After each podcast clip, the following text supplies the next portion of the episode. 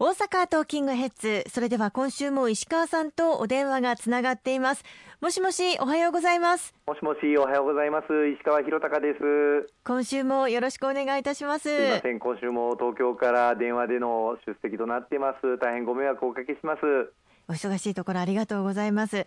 では早速なんですがまずは石川さん緊急事態宣言について教えていただきたいと思います、はい、安倍総理は5月6日の期限を延長する考えであることを伝えたと報じられています。その可能性が高くなったということなんでしょうか？そうですね。あの今現在、この収録は30日の日にされていますが、はい、この時点では緊急事態宣言を延長するのかどうか、また対象地域をどうするのか、その点については全く分かっていないというのがあの現状です。まあ、いろいろと感染状況、あるいは人々の行動変容、あるいは医療体制等を見ると、このまま解除というわけにはなかなかいかないんではないかというふうにも言われていますけれども、緊急事態宣言どうなるかというのは、この収録時点では分からないということをご理解いただければと思います。とは言っても、5月6日といえば、まあ割と近いですよね。ということは、ね、ゴールデンウィーク中の、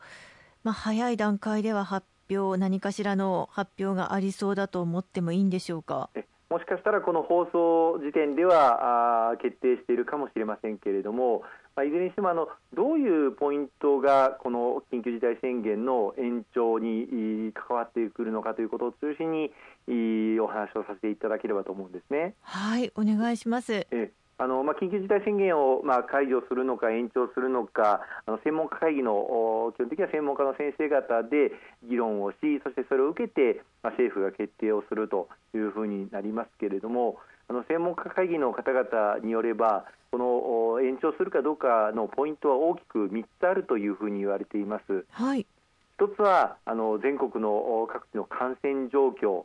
そしてもう一つはあの人々の行動変容この緊急事態宣言が出てからどのように人々の行動が変わったのか接触の機会が変わったのか、うん、そして3つ目には全国各地の医療体制この逼迫状況がどうなっているのか。この3点をこの緊急事態宣言の延長するかどうかの大きな3つのポイントになるというふうに言われています。はい、まず最初のあの感染状況ですけれども感染状況とまあ一口に言ってもいろいろありまして新規の感染者数がまあどうなっているのかということです。でこの新規の感染者数は例えば東京都の場合ですと緊急事態宣言が出された4月の7日には79人それが全国に拡大された17日には201人も増えていましたけれども、まあ、これをピークに最近ではまあ100日を下回る日が続いているという状況でございます。しかしあの、まあ、減少に転じ始めているようにも見えますが、専門家会議の方々の分析では思っていたほど減少速度が落ちていないともっと劇的な仕方をすることを期待していたという意見もあのあるということをやっぱり注目する必要があると思うんですよね。はいまたあの全国各地見ますと例えばの北海道なんかでは4月後半にかけて増加傾向が見られているということ、この点もあの注意する必要があるかと思いますしさらにはあの残念ながらあの命を落とされる死者の数、死者数も、まあ、20名を増えるような日が続いているということ、まあ、海外に比べると少ないんですけれども、まあ、この死者の数が増えているということも気にしていく必要があると思っております。うんもう一つあの感染者数という観点で気にしなければならないのが、はい、倍化時間というものです。倍化時間はい。これはあの感染者の方々の数が2倍になるまでに何日かかっているかというこのことを指す倍化時間というものなんですけれども、はい、まあ、最も我々恐れているのはオーバーシュート爆発的感染を招いてはいけないといわゆる感染者数が2倍2倍にまあ増えていくような状態が23日で訪れるとまあオーバーシュート要するに2日あるいは3日で感染者数が2倍になっていくというようなことになると、まあ、オーバーシュートとなっていくわけですけれども4月上旬緊急事態宣言が出された当時は東京では4、5日で2倍になっていましたけれども、その後、東京の感染者数が2000人を超えたのが4月の12日でしたけれども、その倍の4000人に達したのは16日後、4月の28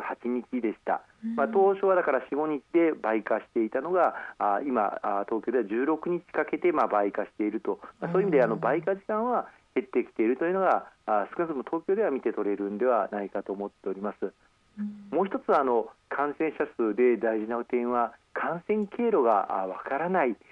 割合というのがどうなっているのかということが非常に大事になっています。あの一時期、東京では感染経路がわからない割合が6割以上、8割を超えることもありましたけれども、4月下旬になりまして、まあ、この割合自体はまあ4割程度になっている、つまりまあ感染経路がわかる感染者がまあ半分以上になってきていると、まあ、これも比較的評価できる数字なんではないかというふうに思っています。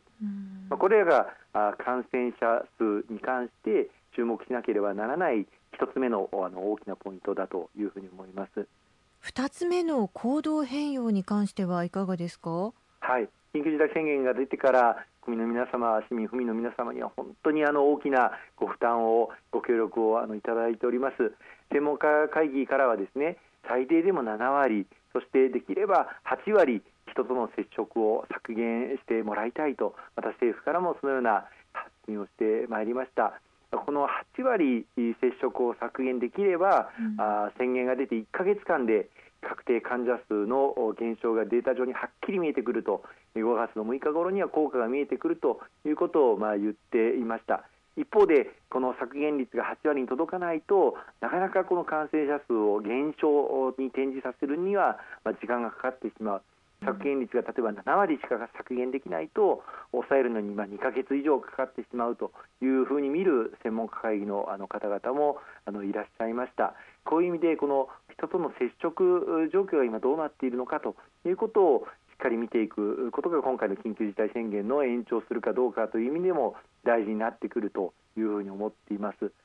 例えば大都市地域における人の流れ特にあの新宿駅前とかですね大阪の梅田駅前についてはあの8割を超える減少が見られているんですが残念ながらそれ以外の多くの都市ではこうした8割の削減には至ってないということが見て取れています。さらにはなかなかこの平日の昼間の接触率これが減らせていないというのが残念ながらの現状だというふうに思います。渋谷駅前なんかのデータでは夜は80%減少していたんですが昼間は残念ながらまあ60%程度の減少にしか至っていないといったこともあの報告されておりますのでこの人との接触状況が8割削減これが実現できているのかどうかというのも緊急事態宣言の延長をするかしないかということの大きなポイントの2つ目になってくるということをご理解いただければと思いますね。3つ目の医療体制についてはいかがでしょう？はいこれが実は一番あの大きなポイントだというふうにも思っています。特に地方部については医療体制が非常に脆弱な中で一気に医療崩壊が起きかねないということが大変懸念されています。まあ、医療体制と一口で言ってもいろんな見方がありまして、各病床、病院のベッド数の逼迫具合、空きベッドがあるのかないのか、またあの重症者、特にあの短時間で重症に移るということもいくつか報告されていますけれどもこうした重症患者の方がきちっと入院できるそういう体制が確保されているのか、うん、まあ、そのためにも軽症な方、まあ、あるいは無症状者の方については宿泊施設に移っているそのための宿泊施設が確保できているのかこのあの新型コロナウイルスに感染しているかどうかを判断する検査これがちゃんとスムーズに行われているのかどうか、また医療現場でマスクとかガウンあるいは人工呼吸器エクモなどがきちっと提供できているのかどうかこうしたさまざまな要因をもって医療体制というものを把握していく必要があるというふうに思っています。残念ながらの病床数ということで言いますと、ええ、今現時点でもう入院患者数が準備されている病床数の8割をもう超えているところも多くありまして北海道、東京そして石川県この3つの都道県ではベッド数の8割をもうすでに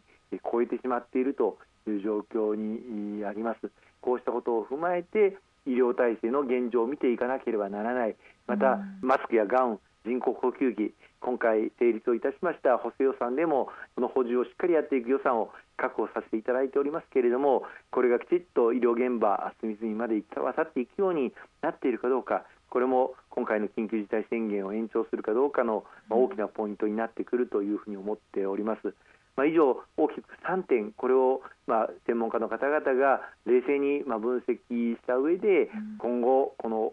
緊急事態宣言を延長するかどうかを判断する、あるいはこの放送時点で判断されていた場合には、この3つの点を分析した上で、緊急事態宣言を延長するかどうかが判断されたというふうにご理解をいただければいいんではないかと思います。ありがとうございます。引き続きよろしくお願いいたします。はい、よろしくお願いいたします。